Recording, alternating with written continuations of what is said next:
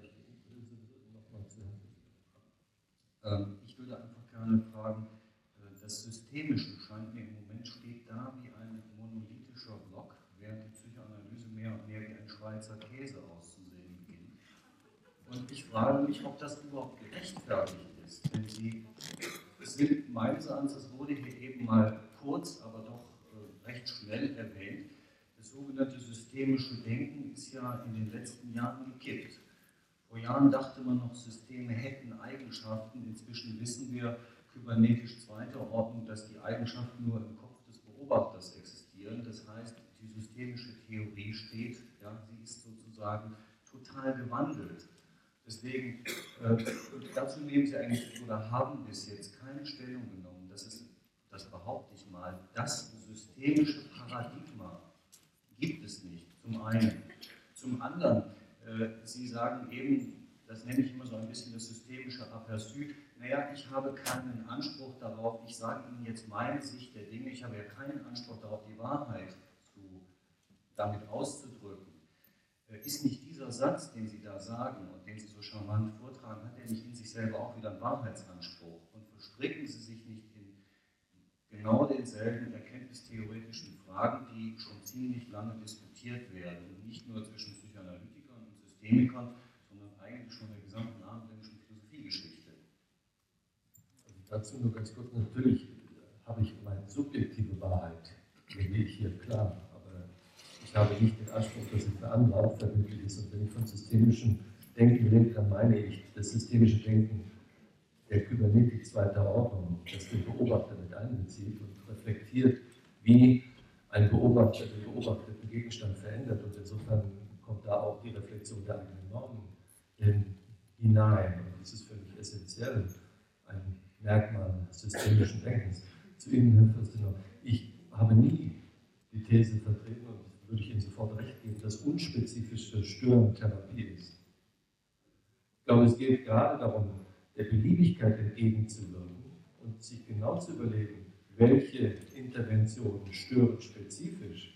Ich bin also sehr gegen diese alles stört und alles ist Therapie und alles ist Konversation, Hauptsache man redet mit den Patienten. Also da haben Sie mich sofort als Koalitionspartner. Äh, nur die Frage ist, wenn ich eine spezifische, wenn ich ein, ein Modell habe, wie eine Störung, ich nenne es jetzt mal so, oder ein Symptom aufrechterhalten wird, und ich kann spezifisch stören, muss ich dann wirklich noch mehr tun? Das ist, das ist die Grundfrage. Oder reicht es nicht aus? Worin besteht Ihr Modell? Also Sie haben ja ein Modell auch in Ihrem Buch über unterschiedliche typische Modelle dargestellt. Und das sind doch aber schlichte Variationen von Psychopathologie, die Sie da nur logisch beschrieben haben. Und was die Frau Zerbini da beschreibt, ne, das ist edle, edle Arbeit der Unterscheidung verschiedener Phasen, Entstehung einer psychotischen, eines psychotischen Symptoms. Also ich habe das Gefühl, es ist zum Teil ein bisschen Spiegelfechterei. Denn ich kann Ihnen wieder und vielen im Raume, die das beunruhigt, natürlich auch äh, zustimmen, dass es weder meine Absicht war, noch meine Theorie, irgendwie die Systeme festzulegen im Hinblick auf ja, ihr, äh, ihr Verhalten. Nur sind die Systeme festgelegt im Hinblick auf ihr Verhalten durch ihre Umgebung. Zumindest ist die Auseinandersetzung mit der Umgebung, und das ist auch noch bei, ne, äh, äh, bei systemischer Theorie zweiter Ordnung ja, in Gültigkeit, dass eben äh, die Systeme nur dann eine Chance haben zum Überleben, wenn sie sich auf ihre relevante Umgebung produktiv das heißt, die relevante Umgebung ist ein relevanter Gesichtspunkt für die Konstruktionen der Therapeuten, wenn sie angemessen intervenieren wollen und, äh, nicht, äh, und sich dazu in Stand setzen wollen. Und genau das, dafür gibt es sicher auch wieder unterschiedliche Möglichkeiten des Instrumentals, das einen Therapeuten instand setzt, so äh, die Informationen aus dem Klientensystem zu organisieren, dass es eine Handhabe bekommt für das, was Sie eben angemessene Form des Intervenierens nennen. Bloß das ist ein, da, ist, da steckt was drin. Modell, sondern wie dieses Modell zustande kommt, das ist eine für mich relevante Frage. Und dazu mobilisiere ich psychoanalytische äh, äh, Erfahrung und Konzeptualisierung, aber ich grenze mich eben sehr ab, und da bin ich mit Ihnen einig, gegenüber schematischer, analytischer Praxis und Interventionsform. Und da kann ich vieles mitvollziehen, was Herr Schweizer auch vorhin gesagt hat. Und ich könnte viel beitragen, gerade aus meiner langjährigen Tätigkeit eben und Beobachter in diesem Feld und Supervisor und so fort. Und ich glaube schon, dass man als Analytiker, jedenfalls ist das meine persönliche Entwicklung gewesen, sehr profitieren kann von dieser systemischen Perspektive überhaupt, den Systembegriff in verschiedenen Etappen mitzuvollziehen und eben auch eine Interventionsform, die progressionsorientiert oder lösungsorientiert ist, in den Mittelpunkt zu stellen. Darin bin ich mit Ihnen einig. Wir, wahrscheinlich haben wir Differenzen, wie wir das technisch machen, aufgrund unterschiedlicher Erfahrungen und Ansätze. Ja, ähm, also ich bin, äh, wollte das Wort ergreifen, um zu, äh, ja, das macht schon jemand anders, äh, was ich eigentlich wollte, um zu verstören, was hier äh, im Moment äh, passiert, ohne zu wissen, was geschieht. Äh, ähm, ich wollte ähm, es eigentlich lieber von dort machen, weil, aber es ist vielleicht schon symptomatisch, dass man in diesen Kreis kommen muss, um das Wort äh, zu bekommen. Äh, und wollte Sie hier in diesem inneren Kreis fragen, äh, äh, wo Sie es erklären, womit es zu tun hat, dass es äh, offensichtlich äh, ja lange gedauert hat oder jetzt erst stattfindet eine Diskussion über die Analyse, systemisches Denken, Unterschiede, Ähnlichkeiten, Weiterentwicklung äh, und worin der Unterschied besteht, dass Sie das bisher nicht offensichtlich anscheinend in einem kleinen, separaten, sehr gemütlichen Raum getan haben. Äh, und zwar im Sinne, wie, äh, die Frage, die sich daran anschließt, ist, äh, worin besteht der Nutzen, dass wir sozusagen alle, ich, ich sitze jetzt hier verkehrt, ich muss mich hier denken, wo ich eigentlich normalerweise sitzen würde, ähm, worin nützen wir Ihnen hier im inneren Kreis, dass wir uns alle um Sie herum versammelt haben äh, und äh, andächtig Ihrer Diskussion zuhören. Äh, und mir geht es zumindest so, und ich frage mich, worin besteht der Nutzen für mich, wenn nicht vielleicht darin, dass ich hier bin für Sie, äh, äh, um es ermöglicht zu haben, über solche delikate Fragen wie Psychoanalyse und systemisches Denken äh, für die weitere Perspektive nachdenken zu können, ohne, ohne mich jetzt im Moment beteiligt zu fühlen. Und äh, da die Pause langsam kommt, glaube ich, oder? Ähm, äh, ähm, äh, denke ich, das auch als Denkanstoß vielleicht für die Kaffeepause für Sie. Ich würde gerne äh, nochmal auf eine These von Ihnen am Anfang zurückzukommen, auf eine sehr persönliche These. Und zwar, dass die, der Umgang der Psychoanalytiker miteinander äh, von gegenseitiger Abwertung und Kämpfen und gekennzeichnet ist, der der Systemtherapeuten äh, offensichtlich nicht so. Also ich denke, gegenseitig Ich denke, wir können uns das inzwischen leisten und auch gegenseitig mal äh, zu bekämpfen und vertragen uns dann wieder. Aber Sie, Systemtherapeuten, Sie haben ja uns. Also Sie können sich vielleicht frei halten, weil Sie uns ja bekämpfen, die Psychoanalytiker. Und auf dem äh, letzten Kongress, auf dem ich war, das war in München, ich glaube 82, 83, so etwa um die Ecke, da war ich das erste Mal in Berührung mit sowas. Und da ist mir aufgefallen, äh, ich glaube, da saßen Sie auch auf dem Podium, Simon. Und was mir wirklich unangenehm aufgefallen ist damals, immer wenn Sie nicht weiter konnten, man deutlich merkte, Ihnen fällt nichts mehr ein, kam wie ein Geist aus der Schachtel das Wort Psychoanalyse. Und es war auch von Ihnen, also mehrfach da auf diesem Kongress. Auf dieser Tagung hatte ich jetzt das Gefühl, es hat sich verändert, aber jetzt kommt es wieder aus der Schachtel, habe ich das Gefühl. Also, jetzt machen wir eine Theorie. Und zwar habe ich nun auf dieser Tagung gehört, dass die Familientherapeuten 1980 ungefähr in einer ziemlichen Krise waren. Da kamen wie gerufen die ganzen Selbstorganisationstheorien, Maturana und Varela, und die kamen und haben ihnen einen unheimlich frischen Wind gegeben, was ich ja auch sehr schön finde. Aber der Versuch der Psychoanalyse, systemisches Denken zu entreißen, damit sie sich profilieren können, den finde ich einfach unfair. Denn äh, von Anfang an ist es doch klar, dass Psychoanalyse auch immer in Systemen gedacht hat.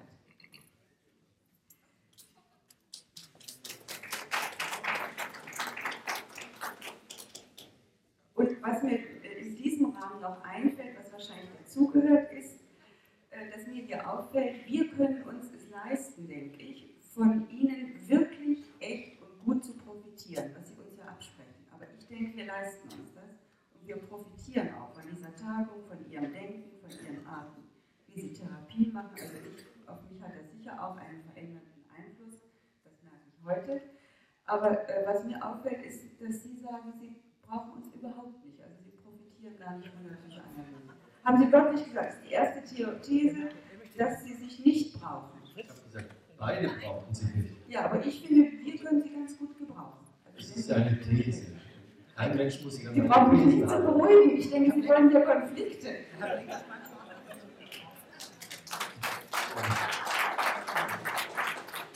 Das ist eine These, niemand muss sich an meine Thesen halten. Äh, Ich habe gesagt, beide brauchen sich eigentlich nicht. Ich persönlich habe sehr viel von der Psychoanalyse profitiert und das Heidelberger Psychoanalytische Institut nimmt meine Mitgliedsbeiträge immer noch. Also, äh, ich, nur es geht ja darum, einfach, ich möchte nicht das Gegensatz einfach so in einen Topf, dieser Brei. Ja, alles ist mit allem kompatibel. Das ist eigentlich ein Stück meine Intention gewesen, hier ein Stück etwas dagegen zu setzen. Bin mit dem Effekt ganz zufrieden bisher. Äh, John wird auch was sagen, aber kommen Sie doch hier rein. Bei dem Kaffee, ich weiß. Danke. Äh, ich, ich? Reden Sie nur. Ich habe schon viel geredet. Reden Sie.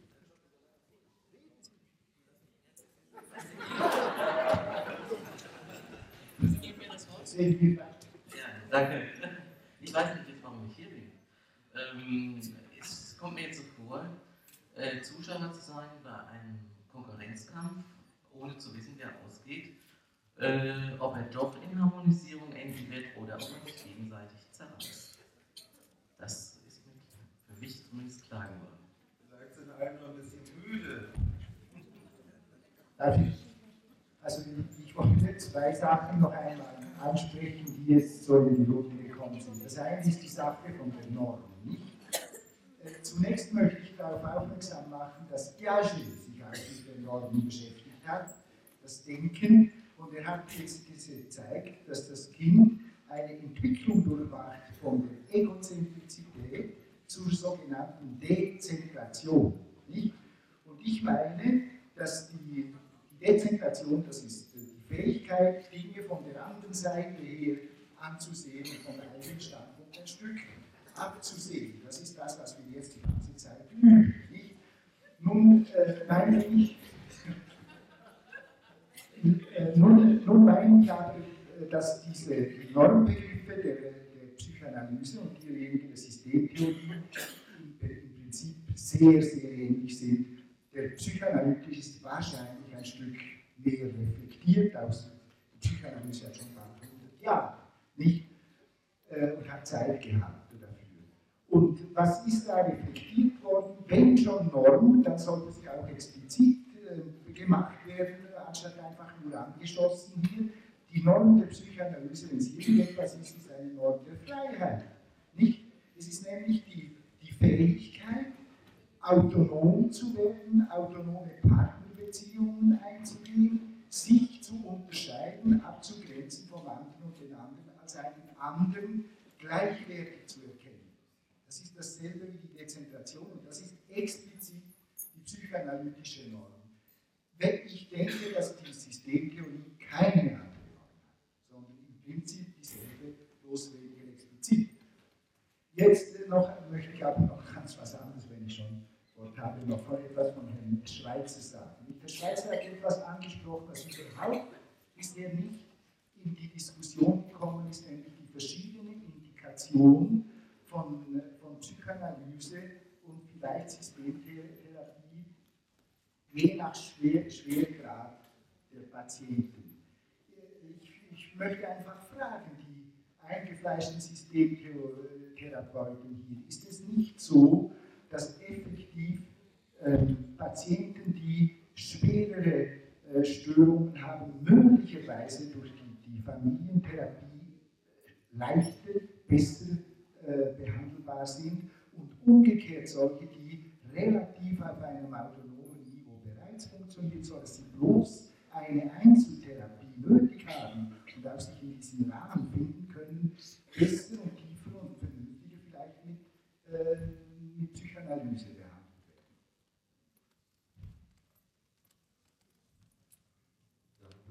Darf ich das kurz dazwischen? Äh, also ich möchte es nur unterstützen. Ich glaube, dass es nicht zufällig ist, dass die systemischen Ansätze ja bei den sogenannten schwer Gestörten entwickelt worden sind.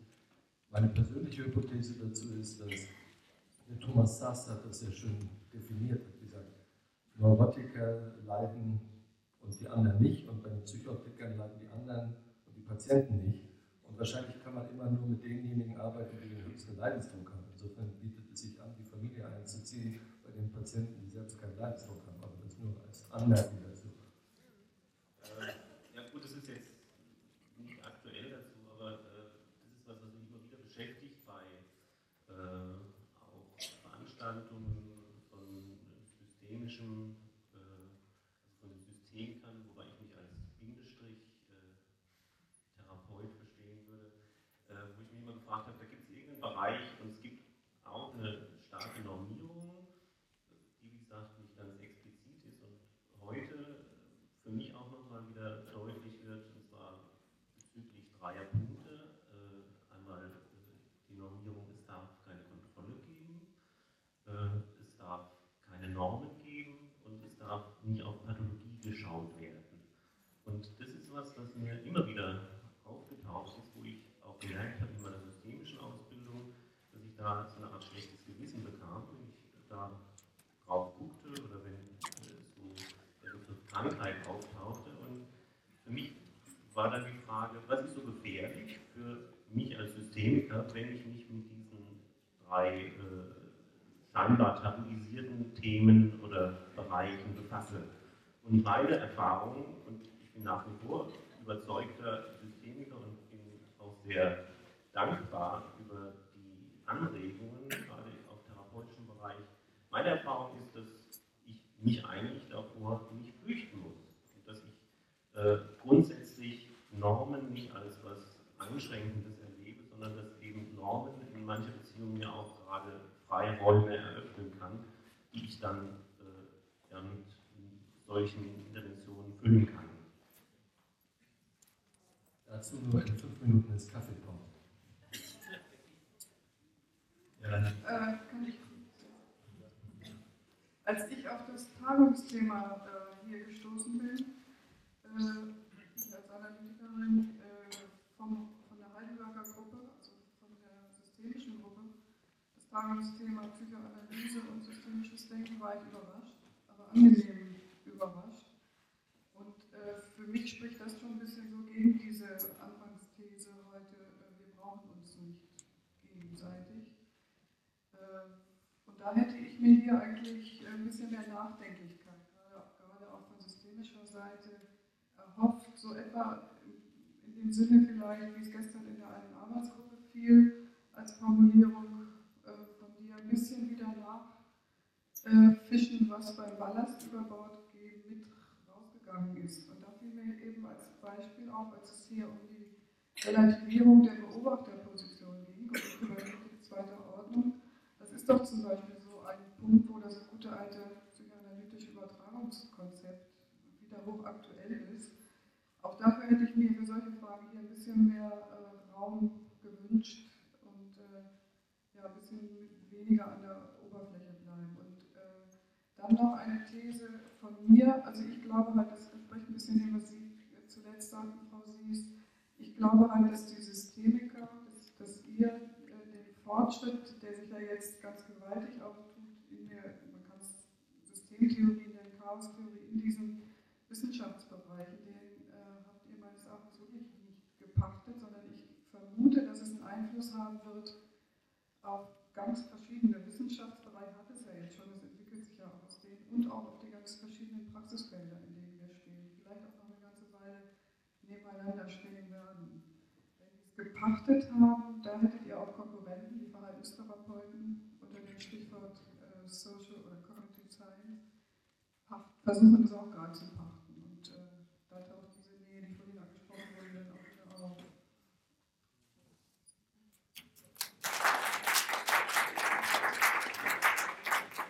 Ich wollte nochmal auf das äh, sehr, für mich halt jedenfalls sehr schwierige, problematische Thema der Normen äh, zu sprechen kommen, nämlich was die äh, Auseinandersetzung ähm, mit der inhaltlichen Frage anbelangt.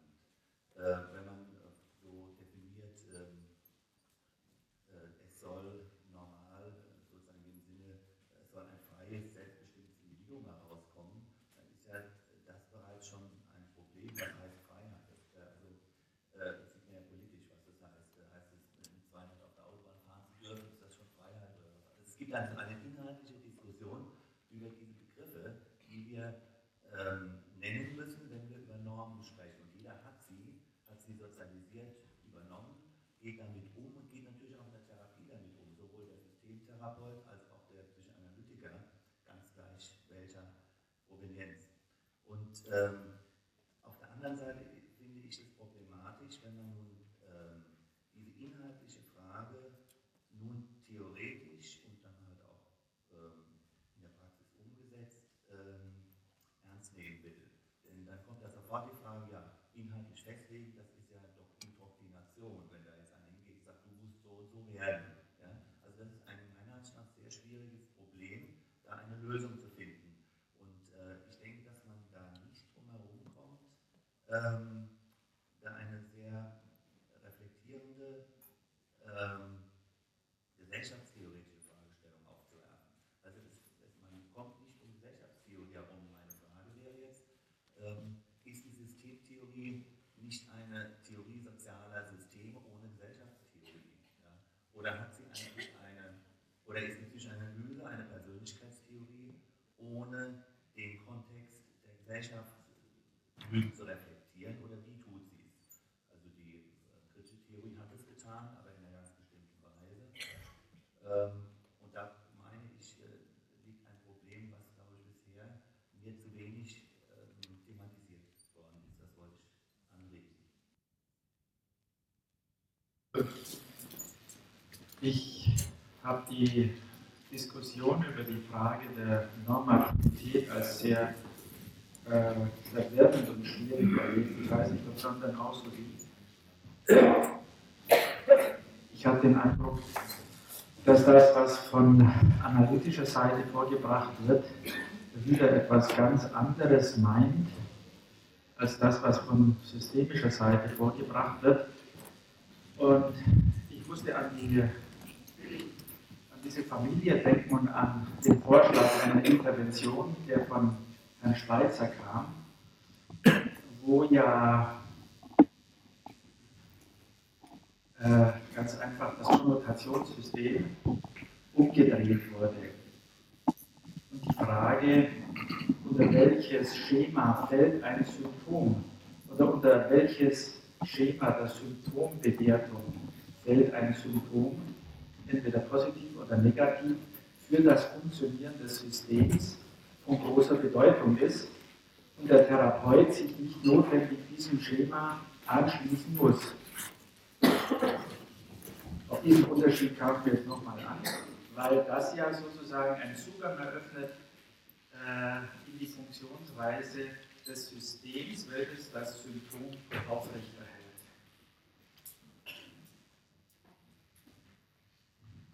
Ja, ich wollte das auch nochmal ergänzen ähm, zur Frage der Normen und bezüglich auf praktische Konsequenzen.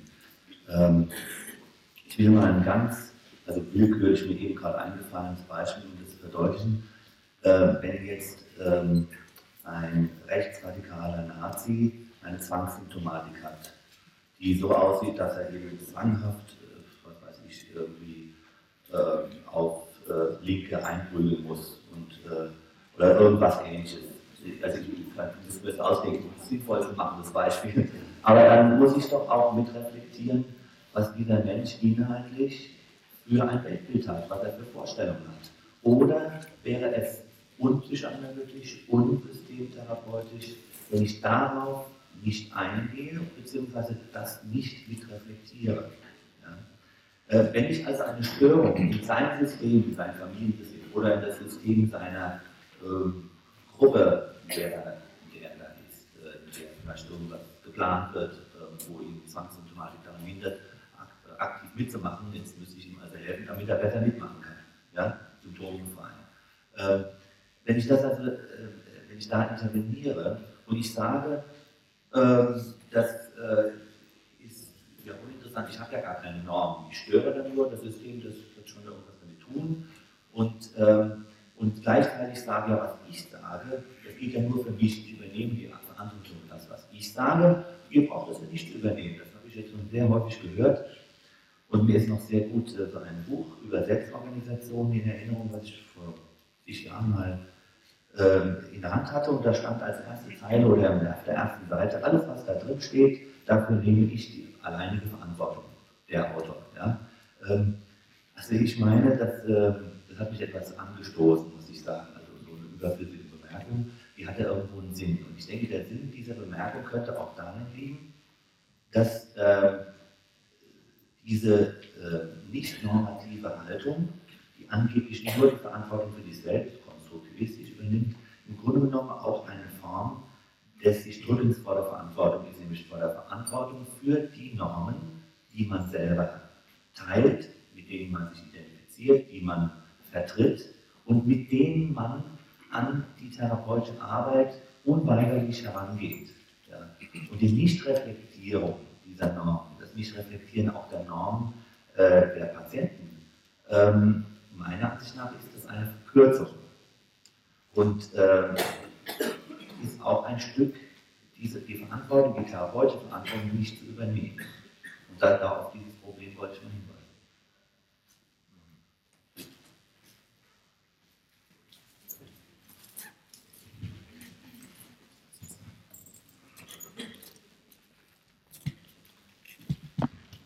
Ja, vielleicht zuerst noch ein kurzes Wort zur Integrierbarkeit was äh, die Frage Psychoanalyse und systemische Therapie integrierbar hatten wir wie so ein roter Faden immer wieder durchgezogen. Die Frage wurde immer wieder angesprochen. Und mir kam jetzt die Idee, ob es, äh, diese Frage vielleicht auch besonders für unsere, für einige geistige Väter und Mütter wichtig sind, äh, ist diese Frage, die ja aus der Psychoanalyse kam, nur viele und die dann aus irgendwelchen Gründen verlassen haben, dann mit Systemtherapie geöffnet haben und insofern natürlich persönlich vor dem Problem stehen, dieses beides in sich zu integrieren. Auf der anderen Seite sind hier sicher viele, die entweder analytisch arbeiten oder systemisch und für die vielleicht diese Frage gar nicht so wichtig ist. Äh, eine andere Frage scheint mir sicherlich ebenso wichtig, wenn nicht noch wichtiger, die Frage der Indikation. Diese Frage ist vorhin schon mal aufgetaucht. Nämlich die Frage, bei welchen Patienten denn welches Verfahren eigentlich indiziert? Und wenn wir uns diese Frage stellen, denke ich, dann muss jedes Verfahren eigentlich ein Stück weit den Anspruch aufgeben, omnipotent zu sein, alles abzudecken und sich dann mehr der Frage zu öffnen, ja, bin ich denn tatsächlich vielleicht besser oder leistungsfähiger, bei welchen Patienten, bei welchen Therapiezielen? Und ich denke, das ist praktisch auch eine ganz wichtige Frage, beispielsweise in der somatischen Medizin ganz gängig ist. Wenn dann ein Patient Magengeschwür hat, wird man sich entscheiden müssen, wird es nun internistisch konservativ behandelt oder chirurgisch und wird es natürlich entsprechend dann auch empirisch begründen müssen. Und ich denke, diese Aufgabe wird dann die Psychotherapie, wenn ich das mal als Oberbegriff wähle, ganz sicherlich zukommen, ob sie das will oder nicht. Ich denke, die Gesellschaft wird das von ihr fordern.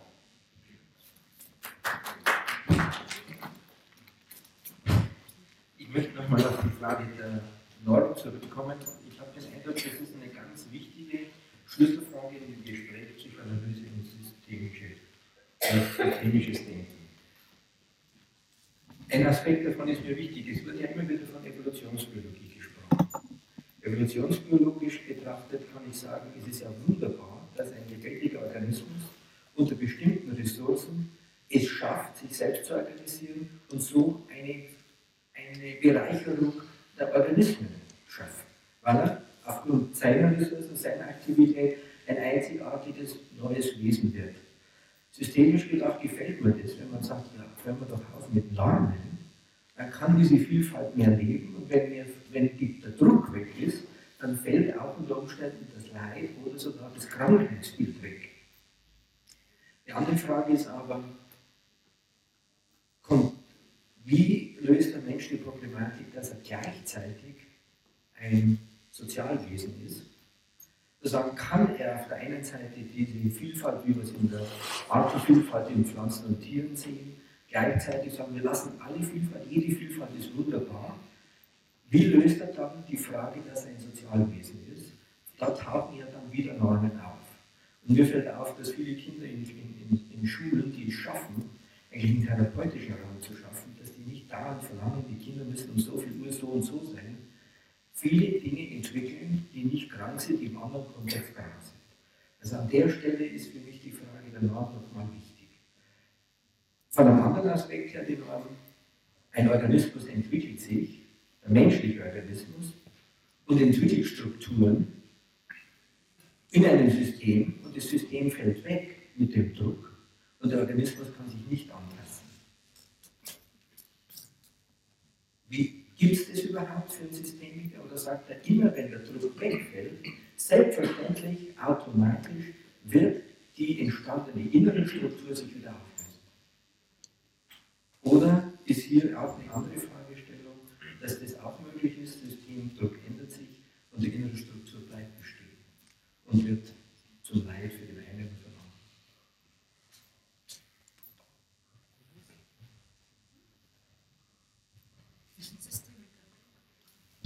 Nein, ich mich nicht angesprochen. Ich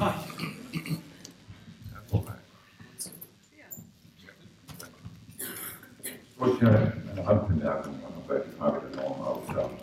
Samuel Schiff, das ist schon 40 Jahre her, hat damals publiziert, wie Gesundheit und Krankheit bewertet wird, je nach der Abhängigkeit der bestimmten gesellschaftlichen Situation. Dabei hat er mit Recht damals festgestellt, dass beispielsweise Ärzte, ich gehe jetzt von der, nicht von der Psychotherapie aus, noch nicht von der Systematik, gab es damals also eben noch, noch kein systemisches Denken, dass Ärzte in dem Augenblick, wo sie mit einem Patienten umgehen und normale Friedenszeiten, Wohlfahrtsgesellschaft, aller Gewissenhaftigkeit, nach jeder Möglichkeit einer Krankheit oder auch Anzeichen von Krankheit suchen, kurz gesagt, heutzutage jemand mit dem mit, der Apparatemedizin, möglichst noch Tomogramm und alles, was überhaupt noch möglich ist, veranstalten. Nicht nur aus Honorargründen, sondern um dem Vorwurf zu entgehen, dass man etwas übersehen. Notzeiten, Katastrophenzeiten oder Kriegszeiten führen zu genau dem ganzen Gegenteil. Dass jemand, der krank ist, immer noch gesund ist, Soldat zu werden, totgeschossen zu werden. Darauf möchte ich aufmerksam machen, mit anderen Worten, die Wertmaßstäbe der Norm verändern sich in dem Ausmaß, wie die Gesamtgesellschaft ihr Menschenbild sieht, die Ziele der Entwicklung eines Menschen als Norm aufstellt und zum Dritten eine bestimmte Art von Verhalten als durch die Familie als Vermittler von Normen in Gang gesetzt wird. Das ist bisher jedenfalls eine Grundlage für die Annahme von Entwicklung von Normen. Jetzt möchte ich noch etwas sagen zu der Therapie, Familientherapie, und zwar nur eine Randbemerkung. Das ist eigentlich eine Frage. Äh, aus meiner Erfahrung und Beobachtung habe ich erlebt, dass wenn der designierte Patient einer Familie erfolgreich behandelt ist, egal mit welchen Methoden, auch mit organischen Methoden, dass dann ein anderes Familienmitglied krank wird. Und da würde ich Sie fragen, mit der Störungsmethode der Systemtherapie, haben Sie beobachtet, dass wenn Sie bei einem Patienten ihrem designierten Patienten symptomlos geworden sind, wer dann krank wird und wer stirbt. Oder haben Sie bis dieser Voraussagen noch nie beschäftigt? Ja, meine Frau. Dann würde ich gerne antworten auf diese Frage. Wir haben jetzt auch beobachtet, dass andere Symptome entwickeln. Das passiert. Aber es muss nicht passieren. Manchmal passiert es, manchmal passiert es nicht.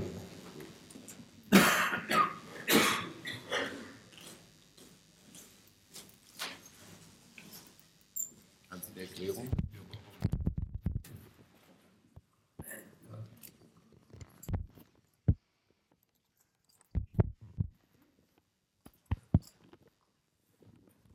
Wir haben ja oft die Fantasie, dass etwas Schlimmes passieren würde, wenn ein bestimmtes Problem behoben würde. Nun ist das eben manchmal eine Fantasie, die eintritt und manchmal eine Fantasie, die nicht eintritt.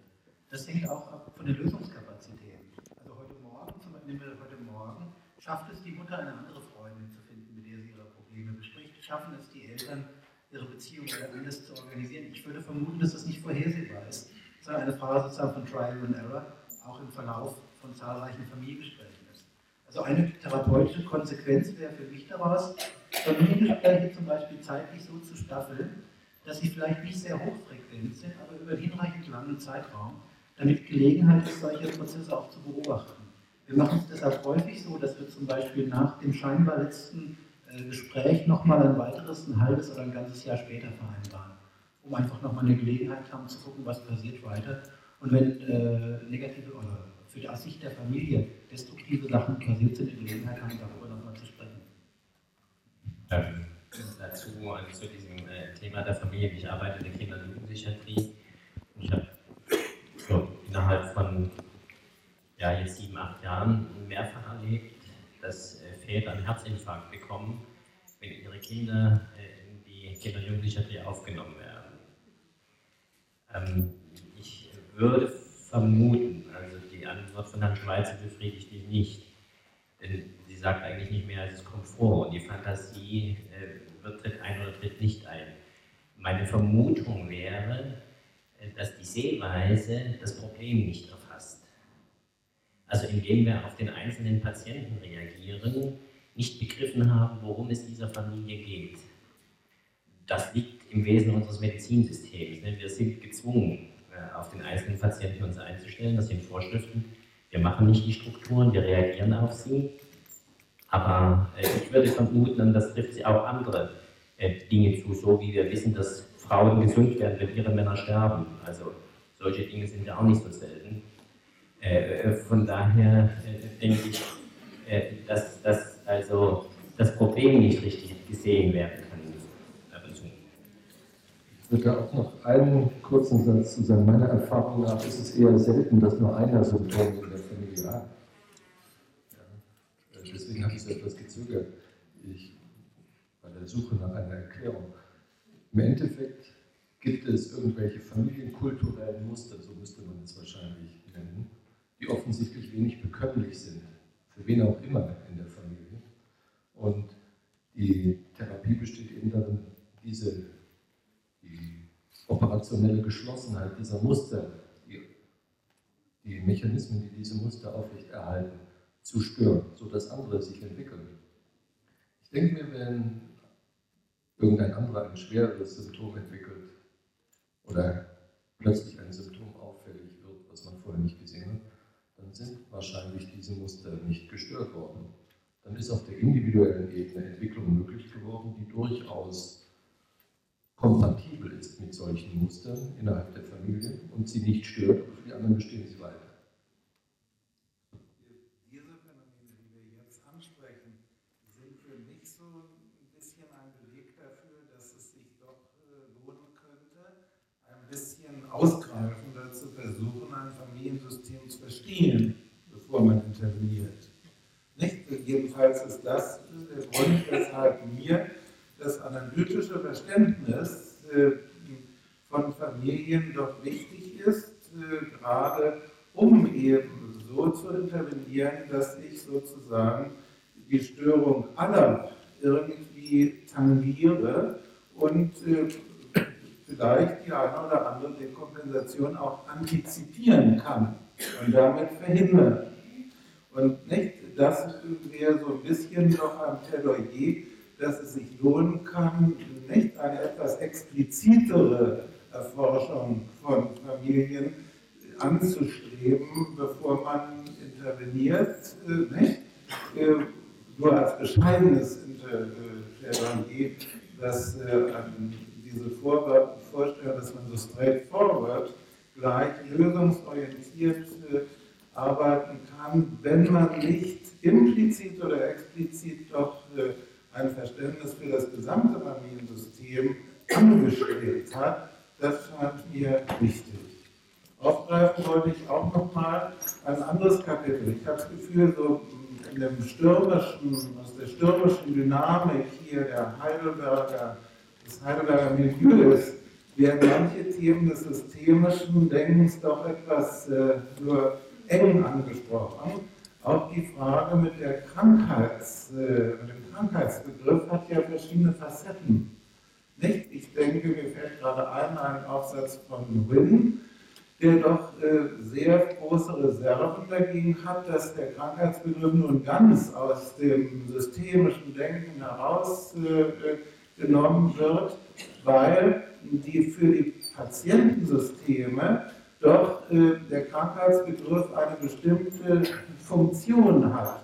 Und wenn jetzt die Therapeuten überhaupt nicht äh, auf Krankheit sich einlassen, sondern nur interaktionell orientiert sind, fühlt sich das Patientensystem häufig nicht verstanden. Nicht? Und dann kommen Diskussionen, die dann im weiteren Verlauf zu ja, so Differenzen innerhalb des systemischen Lagers führen, die hier auch überhaupt äh, nicht angesprochen wurden, zwischen dem Stichwort systemisch und psychoedukativ.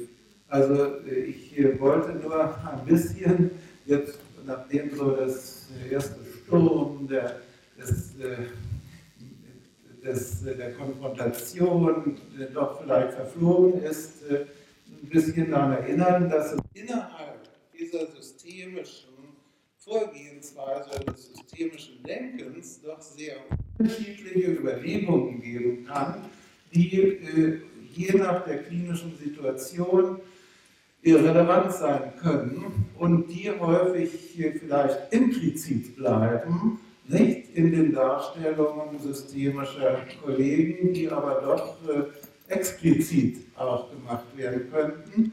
Denn dann ist der Unterschied psychoanalytisch-systemisch, glaube ich, äh, reduziert sich doch äh, darauf, dass es eben unterschiedliche Formen gibt, Differenzen zu, äh, zu konstatieren. Das heißt, dass es unterschiedliche Möglichkeiten gibt, die Wirklichkeit eines Patientensystems im eigenen Bild zu konstruieren. Und dass das Wichtige ist, dass diese Konstruktion hinreichend differenziert ist. Ob sie nun etwas mehr in der einen Richtung oder in der anderen ist, ist, glaube ich, peripher. Aber so, dass es möglich ist, eine differenzierte Orientierung zu gewinnen, die einem Sicherheit gibt, zu intervenieren. Und dann ist der Unterschied hauptsächlich eine Diskussion über Interventionsformen. Und da finde ich allerdings, äh, ist, das ist eine sehr, wäre eine sehr wichtige Diskussion, für mein Gefühl auch gerade für das analytische Lager, weil ich die Vorstellung habe, dass Analytiker bisher traditionell bestimmte Interventionsformen präferieren, die für viele klinische Situationen nicht angemessen sind. Und insofern könnte eigentlich ein Analyt, also das analytische Lager vom systemischen Lernen, jedenfalls ist das das, was ich persönlich auch versuche in dieser Richtung zu tun, dass man sehr viel differenziertere Überlegungen anstellen kann, wie man auf dem Hintergrund des jeweils erreichten Verständnisses eines Patientensystems äh, therapeutisch sinnvoll interveniert.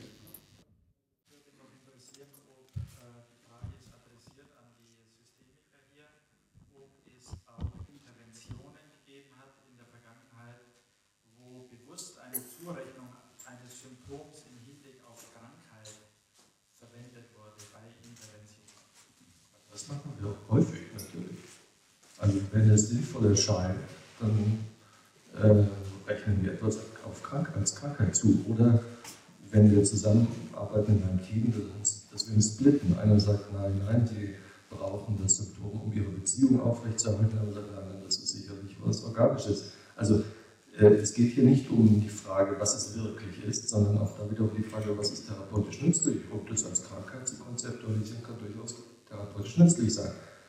Aber wir sind ja hier nicht in einer therapeutischen Sitzung, sondern wir unterhalten uns unter Kollegen und da sollten wir dieselbe Frage auch an uns stellen. Was ist therapeutisch nützlich? Ja, ich wollte das aufgreifen, was Herr Süßen auch sagt. Ich bin auch der Überzeugung, dass äh, unsere Ausbildung in analytischen Instituten, besonders DPV, einfach zu konservativ ist. Auch vielfach noch auf eine Psychoanalyse eingestellt, die 1930, 1940 vielleicht gegolten hat. Ist, ist hier der Eindruck auch entstanden, als bräuchte man für die kompliziert, für die schwierigeren Fälle, zum Beispiel Psychosefälle schwere Borderline-Fälle, eine ganz andere Methode als die analytische. In Wirklichkeit hat die Psychoanalyse auch gerade auf dem Gebiet in den letzten 20 Jahren die enormsten Fortschritte gemacht, sollten wir nicht vergessen. Aber die konservativen Institute haben zum Beispiel sich auch dagegen gewehrt. Zum Beispiel das Stockholmer Institut hat jahrelang den Ausbildungskandidaten verboten, die Seminare von Herbert Rosenfeld zu besuchen. Hier war es auch noch lange nicht möglich, dass Rosenfeld seine Supervision halten konnte. Und diese Richtung und das, was die Psychoanalyse wirklich erreicht hat, besonders in den letzten 20 Jahren, kommt auch in der Veröffentlichung viel zu kurz.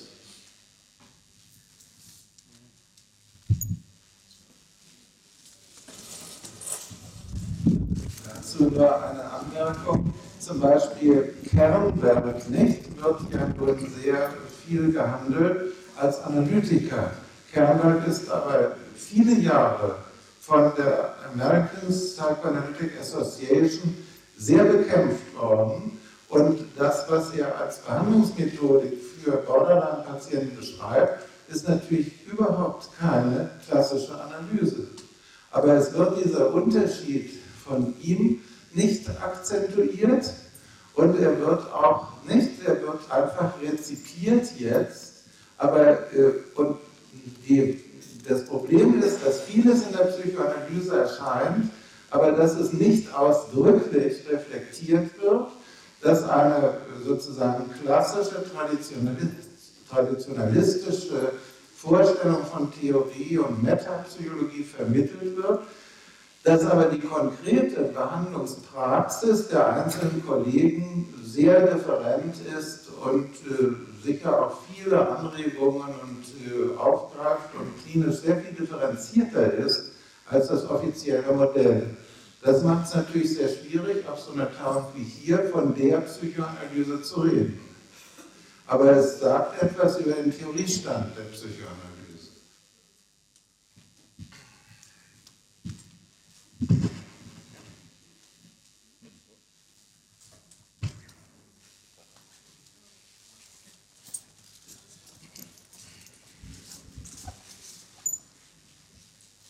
Nur mal einen Gedanken aufgreifen, der vorhin schon geäußert wurde, und zwar im Hinblick darauf, egal ob Psychoanalytiker oder Systemiker, wir Teil eines Versorgungssystems sind. Und in diesem Zusammenhang die Frage ansteht, äh, bei, nicht nur bei äh, Fragen von, wo Patienten in beiden Richtungen tätig sind und sich äh, Hilfe holen, wie sie sich äh, jenseits erstmal von Integration der Ansätze oder der Sichtweisen äh, mögliche Formen von Kooperation vorstellen und wie das aussehen könnte. Bitte um ja, Ideen. Ähm, eine Beobachtung von mir ist, dass äh, von denen, die bei uns jetzt zur Familientherapie kommen und die aus Großstädten kommen, ich würde mal schätzen, etwa ein Viertel davon äh, eins der Familienmitglieder zeitgleich oder kurz davor in einer meist analytisch orientierten Einzeltherapie war oder ist. Äh, meine Vermutung ist, dass es auch umgekehrt so ist, dass zumindest also an Orten wie Heidelberg, aber auch an anderen urbanen Zentren der Überlappungsgrad von Leuten, die gleichzeitig möglicherweise systemische Familientherapie und analytisch orientierte Einzeltherapie machen, nicht so gering ist. Oder wenn, wenn, äh, wenn er vielleicht doch geringer ist, als ich ihn schätze, dann zumindest im Sinne eines Hintereinanders. Also ich denke, dass es auf der Ebene zwischen beiden Praxisansätzen sehr starke Berührungen gibt. Und mich würde interessieren, so auch aus den Erfahrungen der Kolleginnen und Kollegen, die hier sitzen, welche Erfahrungen machen Sie damit? Zeigt sich das in Ihrer Praxis als ein Problem oder nicht?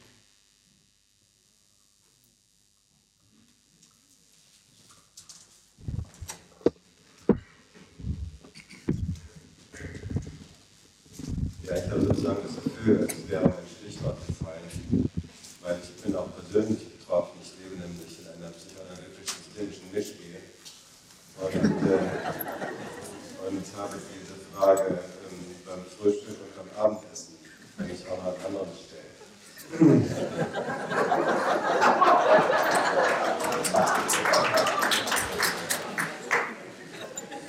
Darf ich die Pause ganz kurz nutzen? Das Taxi für Frau Binnenhoff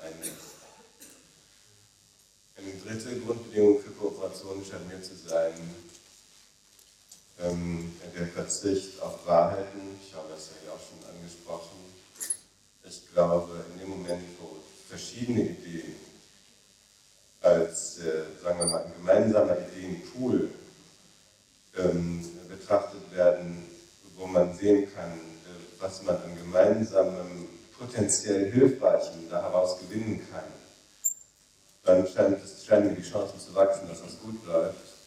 Und äh, immer da, wo, äh, wo es darum geht, wessen Ideen wahrer sind, sind meine Ideen wahrer als deine, da äh, scheint es mir ähm, ein hohes Risiko zu haben, schief zu gehen. Ähm, die, diese, zu dieser Wahrheitsfrage möchte ich gerne was sagen, weil ich, ich habe ein, eines meiner Vorurteile über Psychoanalytiker ist, dass ich das Gefühl habe, dass sie gerne Wahrheiten verkünden. Also ich höre sehr viele Leute sagen, dieser Fall ist so und so. Ähm, während Systemiker eher ähm, vorziehen zu sagen, es könnte einen Sinn machen, das Problem so und so zu sehen. Ich sehe dann einen, einen, einen, großen, einen grundlegenden Unterschied in diesen beiden Formulierungen. Und mir würde es leichter, zu kooperieren, wenn ich auch, wenn ich bei denen weniger apodiktische Äußerungen äh, hören würde, sondern, also das wäre mein Wunsch, sagen wir mal, an, an Psychoanalytiker, die, die mit mir kooperieren möchten, falls es welche geben sollte. ich, ich würde mir wünschen, dass wir unsere Ideen über unsere Fälle mehr in einer, weniger in Wahrheitsformulierungen ähm, gebrauchen würden, sondern mehr in Möglichkeitsformulierungen, weil letztlich geht es darum, um eine sprachliche Koordination mit dem Ziel, gemeinsam auf Lösungen hinzuarbeiten. Und mir scheint einfach diese sprachliche Koordination wird erleichtert, wenn wir auf Formulierungen verzichten, die Wahrheitsfantasien äh, wecken. Ähm, das, das ist vielleicht erstmal alles, was ich dazu sagen möchte.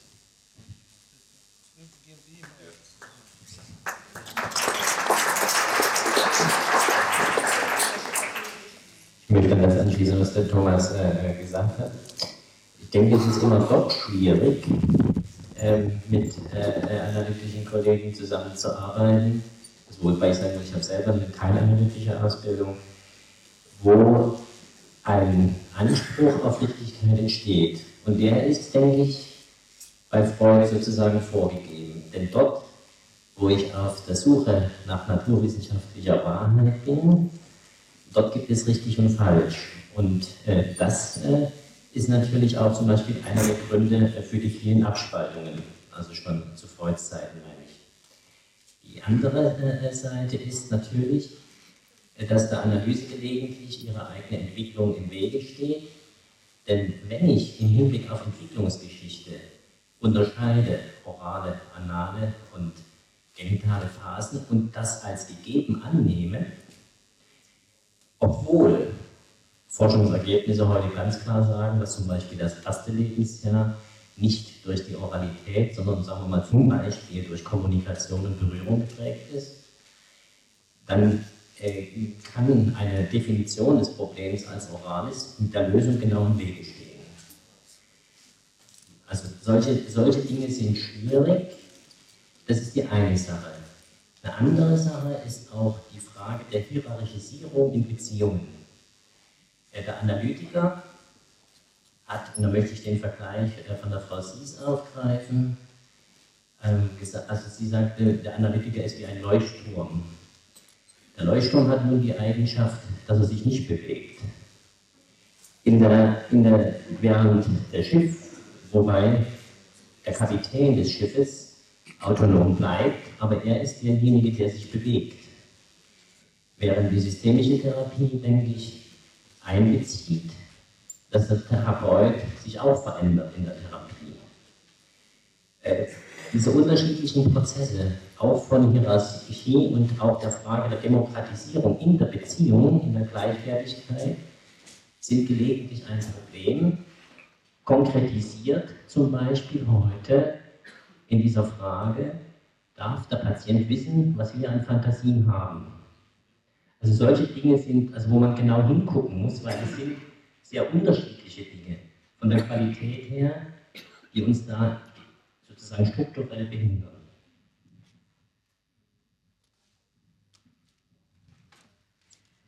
Ja, äh, drei Sachen zu antworten. Erstens denke ich, das stimmt schon mit Freud so ein bisschen. Eine Seite von Freud wusste ziemlich, was richtig und falsch ist. Aber das ist einseitig. Die andere Seite von Freud hat nämlich dauernd die Theorien geändert, wenn sie eben nicht mehr gepasst haben zu dem, was er beobachtet hat. Also, das möchte ich nur mit der einen Seite klarstellen. Die Systemtherapie hat es da ein bisschen leichter als wir, weil sie gleich äh, sozusagen auf dem radikalen Konstruktivismus, ich kann das nicht mehr, äh, aufbaut und von daher sie gleich von Anfang an lernen, zu sagen, ich sehe das so mit der vollen Verantwortung nur für die eigene Verarbeitung. Die Geschichte äh, da mit der Säuglingsbeobachtung, dass die nicht mehr von oral und anal sprechen, das stimmt einfach nicht. Die sprechen auch davon, neben all den anderen Dingen, die sie beobachtet haben. Aber ich habe also genau mir die Sachen angeguckt, kommen alle vor, auch diese Konstruktionen. Und ich denke, in dem Fall heute zum Beispiel, da habe ich über Oral gesprochen, einfach weil es da wirklich um eine Küche ging. Und äh, warum soll ich da Sachen, die sich für mich ganz gut bewährt haben und die plausibel sind, nicht auch benutzen? Ja.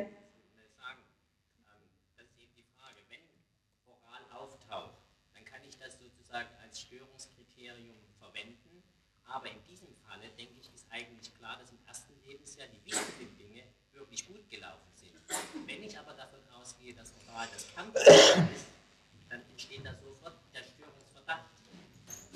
Also ich habe es so gemeint, dass einfach im dritten Lebensjahr, wie du ja sagtest, kam dieses Geschwisterchen und da hatte dieses Mädchen sicher noch Versorgungswünsche auch an seine Mutter, die mit drüber äh, gehangen haben und dort dann nicht befriedigt, geworden, befriedigt worden sind. Das, die Sache mit dem Leuchtturm haben wir in unserer Arbeitsgruppe etwas modifiziert. Man kann natürlich bei jedem Vergleich sofort auf das gehen, was hinkt. Das ist keine Kunst. Äh, wir haben den Leuchtturm einfach auch auf ein Schiff gestellt.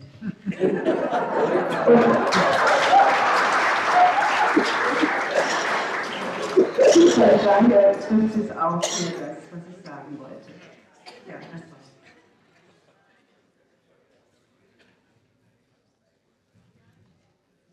Ich wollte das Kooperationsthema aufgreifen. Also ich habe Erfahrung damit, dass Kolleginnen und Kollegen, unter anderem auch meine Nachbarin, mir zum Beispiel Paare schicken, wo eins, einer der beiden in der Gruppe ist, bei der betreffenden Kollegin, und ich dann parallel zu der äh, analytischen Gruppentherapie Paartherapie mache.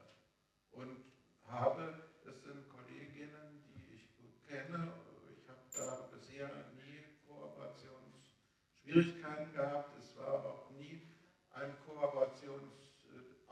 Kooperationsthema, also wir haben darüber nicht kommuniziert, sondern ich habe die Paartherapie gemacht und äh, die betreffenden Paarteile waren weiter in der Gruppe und in dem einen Fall auch in einer analytischen langfristigen Behandlung.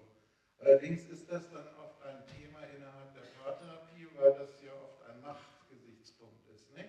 dass ein, einer der beiden eben schon langjährig äh, analytisch äh, informiert ist, nicht? oder es eine dritten Beziehung, die das darstellt. Und in dieser Hinsicht ist das dann Thema innerhalb der Therapie. Das zu dem ersten Thema von Herrn Keller. Dann wollte ich noch sagen, da bin ich auch mit Herrn Keller ganz einig, mir fällt das immer wieder auf, dass in analytischen Kreisen so ontologisch über Patienten gesprochen wird. Also dass der Patient ist so, der ist so.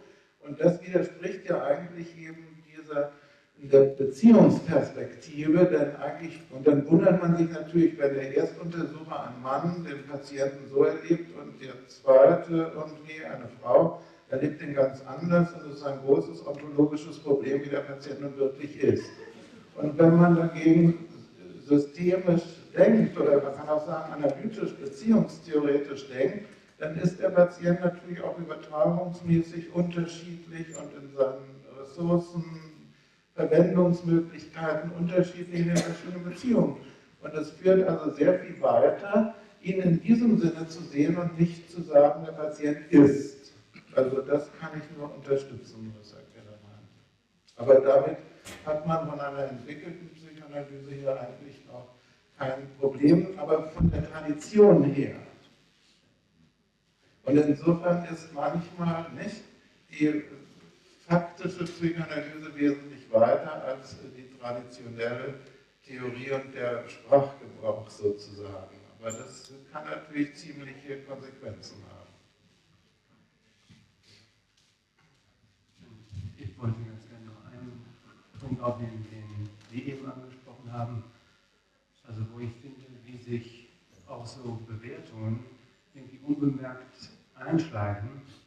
Zum Beispiel, wenn Sie sagen, äh, irgendwie ist der Systemiker etwas demokratischer orientiert als man wie Analytiker unter der Prämisse, alles, was äh, der Therapeut mh, also denkt oder empfindet, das muss also auch der Patient hören dürfen. Und so ist das ja heute Morgen auch gewesen. Und äh, könnte man nicht genauso umgekehrt auch die Frage stellen, mh, darf der Therapeut auch was denken, was zu diesem Moment der Patient nicht wissen sollte oder was er ihm auch nicht sagen sollte? Und gibt es dafür auch äh, begründete mh, Überlegungen? Und wenn man das so sehen würde, könnte das ja auch so sein, dass das heute Morgen eigentlich ein Redeverbot für den Kollegen gegeben hat, weil man sagte, du darfst nur das denken und sagen, was die Familie auch äh, hören darf. Mein, Eindruck ist, dass da äh, mit eine Rolle spielt ein ganz unterschiedliches Verständnis vom Therapieprozess, von dem, was im Therapieprozess sich abspielt, was da Veränderung sei. Hier scheint das Analytiker auch in allen Modifikationen immer noch an der Grundvorstellung festzuhalten, die Veränderung, um die es geht, ist ein Durcherleben, eine Nacherziehung oder Nachreifen, was auch immer, in der therapeutischen Beziehung selbst. Und das braucht dann auch gelegentlich so einen ausgeweiteten Schutzraum, dass der Therapeut nicht zu jedem Zeitpunkt alles mitteilt. Wohingegen Systemiker unter Intervention ein Vorgehen verstehen, was das System anrichtet, sich selbst zu bewegen, aber diese Bewegung oder Veränderung spielt sich nicht notwendigerweise in der Therapie selber. Vielleicht äh, nur zurück. Also ich denke, es ist sicher eine Gefahr, wenn der Therapeut nicht in der Lage wäre, zu sagen, das will ich und das will ich nicht und einfach alles äh, sozusagen aus, aus Ich-Schwäche heraus, sage ich mal, äh, den, äh, den äh, Patienten auch zumutet oder zuschüsselt. Das ist überhaupt gar keine Frage. Die Erfahrung lehrt aber, also ich habe erlebt, wie das Tonband ins Interview eingeführt worden ist, ich habe erlebt, wie das Video eingeführt worden ist, ich habe erlebt, wie das Reflecting Team eingeführt worden ist. Und die durchgängige Erfahrung ist die, dass die Therapeuten in der Regel sehr viel skrupulöser und ängstlicher sind als die Familien und die Patienten. Und das, was ein Analytiker zum Beispiel formuliert, die Fantasien könnten den Patienten verletzen, häufig die Angst des Analytikers ist und nicht die Angst des Patienten. Ähm, ferner ist meine Erfahrung folgende. Es gibt aus Therapieprotokollen heraus die Erfahrung, dass Patient und Therapeut in derselben Stunde völlig unterschiedliche Dinge erleben, weil die Bedeutungszumessungen, die der, die Familie oder der Patient vornimmt und die der Therapeut vornimmt, völlig unterschiedlich sind. Dann wird ein relativ gesundes Paar sich die Teile raussuchen, die für es von Bedeutung sind, so wie Kinder aus Fernsehsendungen nur das rausnehmen, was sie verarbeiten können, gesunde Kinder wohlgemerkt. Und genauso werden Paare und Patienten genau das finden, was für sie von Bedeutung ist. Der Unterschied ist nur, der Therapeut weiß es nicht.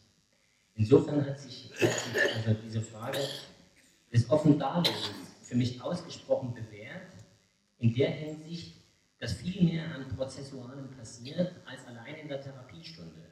Also da sind erstaunliche Dinge passiert, kann ich nur sagen. Ich bin sehr verblüfft darüber gewesen.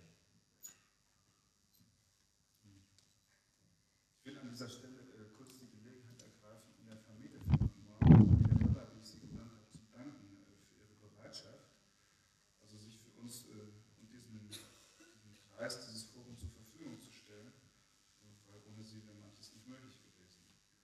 Das zum einen. Das andere ist, gerade deswegen, weil Sie bereit waren, bin ich sehr hoffnungsfroh, in dem Sinne, wie du das gerade sagtest, Jürgen, was von dem, was bei Ihnen ankommt, Sie sich rausgreifen und was nicht.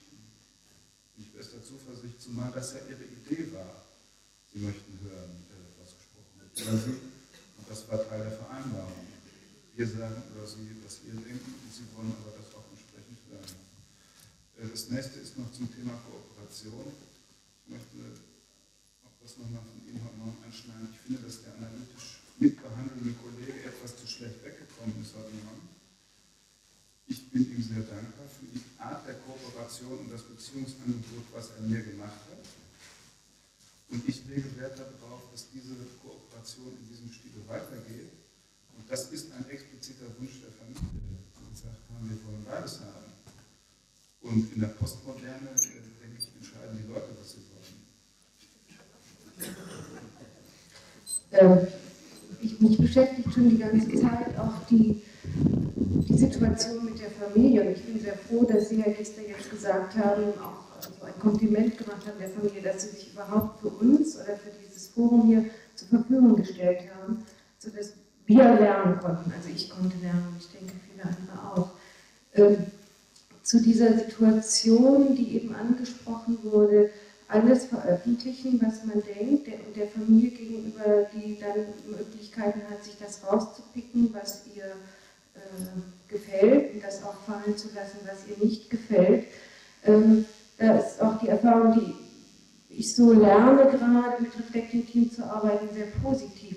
Wo ich im Moment noch nicht so ähm, noch nicht so ganz weiß oder noch Fragezeichen habe, ist, dass für mich hier die, die Familie nicht die Möglichkeit hat zu reagieren. Also Ich kenne es eher so, dass die Familie dann auch eine unmittelbare Möglichkeit hat, sich das anzuhören, aber auch in Beziehung zu treten äh, zu dem, dem Team oder zu den Menschen, die sich darüber Gedanken machen. Und ähm, ich denke, wir haben ja eigentlich ähm, eine ziemlich große, das ist ja diese Diskussion, die wir über die Familie hatten, war ja eigentlich eine Intervention. Und ähm, in meinen Augen, also es ist eine deutliche Intervention gewesen und in meinen Augen wäre ich sehr gespannt, auch wie das weitergeht, weil ich manchmal nicht klar war, haben wir den Aspekt immer im Auge oder haben wir ihn nicht im Auge? Dass wir eine Intervention setzen, weil die Voraussetzung von ihnen so gegeben war oder auch so, so vorgegeben war. Und ich wäre sehr gespannt auch mal darauf, wie, wie das funktioniert. Also wie diese Intervention für die Familie, ähm, wie die von der aufgefasst wird. Äh, ich, äh, ich sehe es zunächst nicht als Intervention, immer. Es könnte sich natürlich jeder von den hier Anwesenden überlegen, wäre ich bereit, das zu tun für diesen Kreis, was die Familie getan hat. Für mich ist entscheidend, man kann in zwei, in zwei Arten darüber denken. Man kann sagen, dass die Familie das getan hat, zeigt, äh, wie krank und geschädigt sie ist. Eine normale Familie wird das nicht tun, man kann das Umgekehrte sagen. Dass sie das getan hat, zeigt, welche Stärke sie hat und welchen Mut sie hat. Und wie sehr Sie daran interessiert ist, dass die Profis äh, sich mit in, der, in ihrem Austausch weiterentwickeln, um ihren Problemen in Zukunft besser gerecht zu werden. Und das kann man entsprechend fortführen äh, mit Worten und äh, Narzissmus und anderen Dingen belegen und Geg Gegenteile belegen. Das ist für mich der entscheidende Punkt, wie man über diese Dinge denkt. Und das war für mich auch der Grund, warum ich gesagt habe, als der Kollege wollte, dass das Tonband ausgestellt wird, es läuft, weil es war einfach ein Stück der Geschäftsgrundlage. Auf dieser Basis hat die Familie zugestimmt und das war hier ein ganz klares Geschäft zwischen, wie ich vermute, Erwachsenen. Und insofern muss ich das respektieren. Und was immer der Kollege dann gesagt hätte, das muss er sich dann halt verkneifen, wenn er es unter diesen Bedingungen nicht sagen wollte. Also ich kann mich auch nur noch mal anschließen und der Familie danken.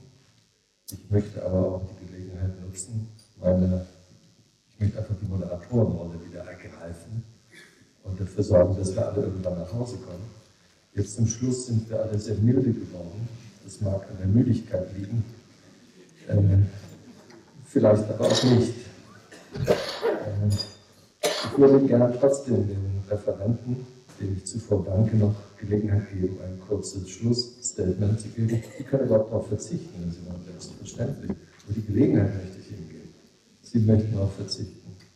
Sie auch. Herr Brocher, tun Sie mir den Gefallen.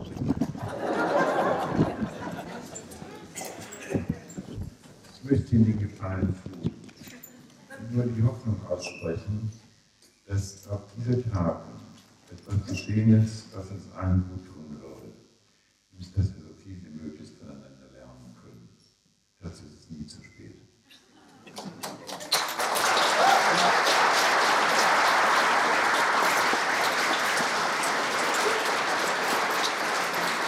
Vielen Dank. Das war das Schlusswort. Kommen Sie alle gut nach Hause.